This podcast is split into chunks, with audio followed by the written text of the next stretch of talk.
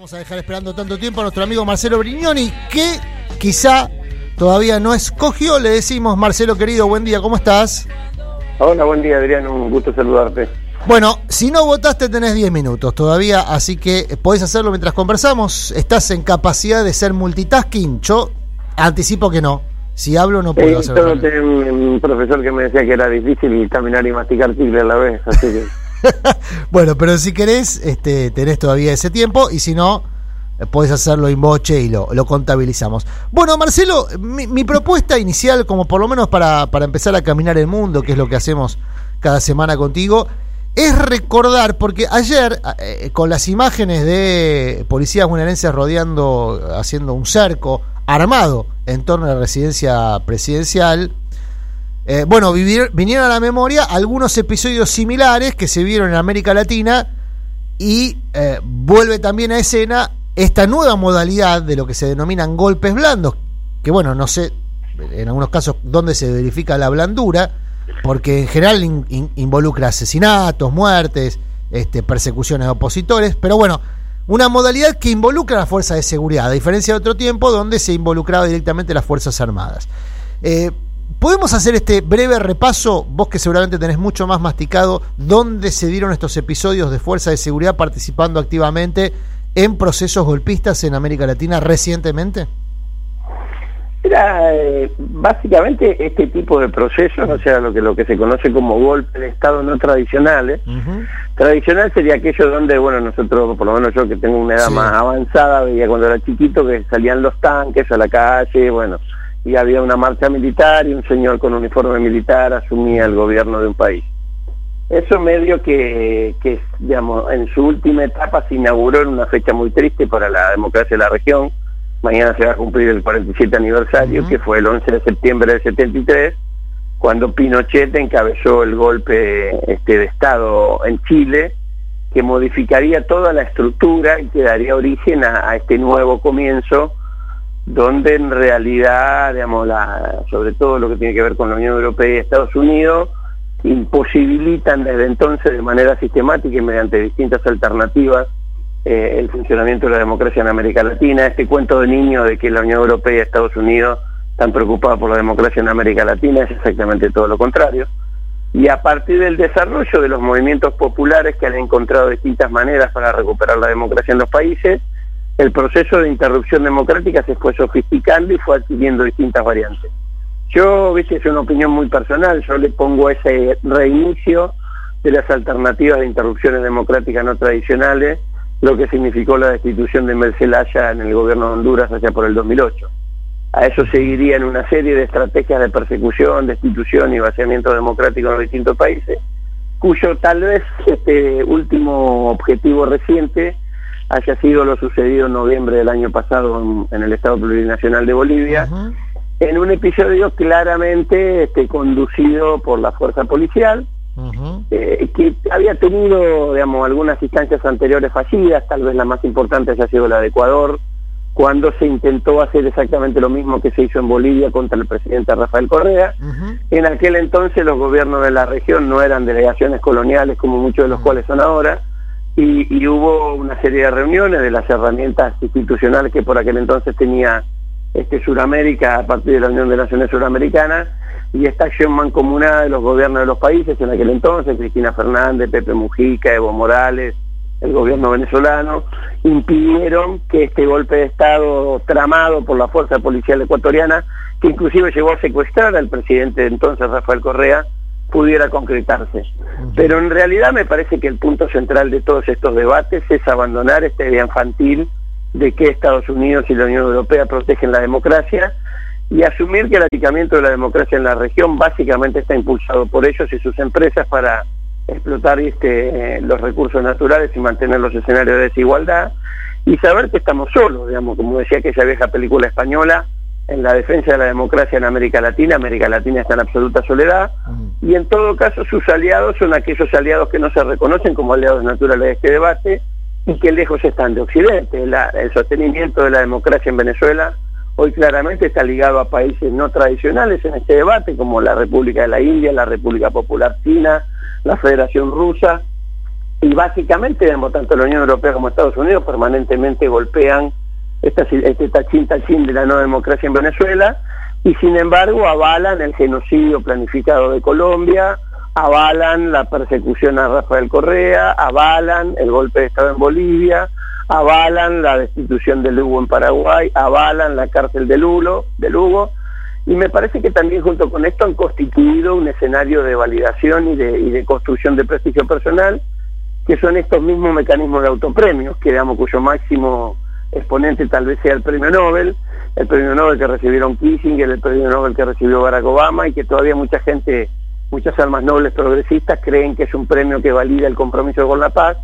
Eh, y me parece que el punto central para preservar y profundizar la democracia en América Latina, yo creo, Abraham, que debiera ser el abandono de la ingenuidad, digamos, esta mm. idea de la ingenuidad democrática occidental, eh, lo único que ha provocado son achicamiento de la democracia y restricción de los derechos de los pueblos latinoamericanos. Mm.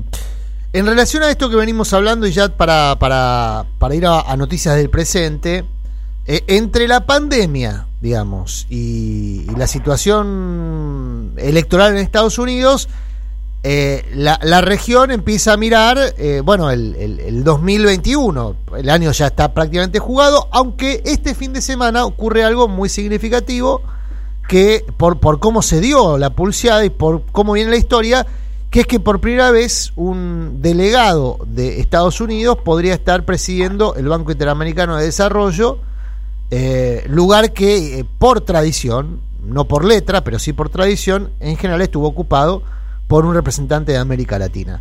Ahí la Argentina salió a, pulsear, no con ánimos aparentemente de vencer en la pulseada, pero sí por lo menos de eh, tratar de concitar algún bloque de, de, mm, eh, conciliación, de, este, un, bloque políticamente eh, eh, cercano para ir armando un eje. Bueno, ¿qué crees que puede ocurrir este fin de semana? ¿Será finalmente Claver Carone el, o qué crees, no, qué, qué información circula respecto a lo que puede ocurrir? ¿Será Estados Unidos finalmente el que se quede con el comando del BID? Primero, Adrián, si me permitís una humilde corrección. Siempre el presidente del BID fue un delegado de Estados Unidos. Bueno, está bien, sí, es verdad, es verdad. En, este, este, caso, sería formalmente. No, en este caso sería un nativo de Estados Unidos, pero delegado de Estados Unidos fue siempre porque, digamos, el Banco Interamericano de Desarrollo lo fundó Estados Unidos para encontrar un mecanismo de financiación de que sus empresas intervinieran en los países, sobre todo a partir de la obra pública. Eh, esto también tiene que ver con lo que discutimos antes, esta idea de la ingenuidad democrática de que eh, de, que hay, ha habido este, este, gente preocupada por la inversión en América Latina. El actual presidente del BID es un colombiano que se llama Moreno, un señor Moreno, que no hace absolutamente nada que no le indique el Departamento del Tesoro norteamericano. A mí me parece que yo creo que también para preservar y profundizar la democracia en la región hay que hacer un proceso de reeducación de toda la dirigencia política, eh, humildemente constituida en su genética con una serie de situaciones y con una serie de valores que son un discurso de antiojito este, que nada tiene que ver con la realidad.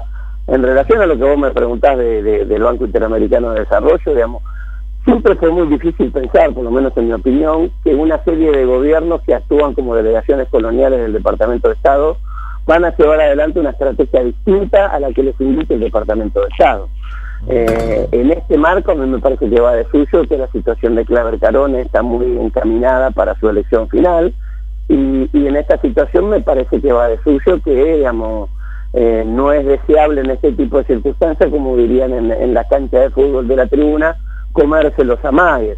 Esta idea de, pensar que gobiernos como el de Colombia, que gobiernos como el de Brasil, que gobiernos como el de Perú, que gobiernos este, con esas características eh, van a tener una actitud de, cuestionamiento a la política diseñada por el Departamento de Estado para una institución como el BID, fundada por Estados Unidos para el control de las inversiones en la región. Eh, la discusión me parece que tiene que ver con otra cosa, tiene que ver con hasta dónde eh, los países latinoamericanos van a admitir ser delegaciones coloniales, mm. participando de las organizaciones coloniales fundadas por Estados Unidos para controlar la región, que básicamente son dos, la Organización de Estados Americanos y el Banco de Integración y Desarrollo.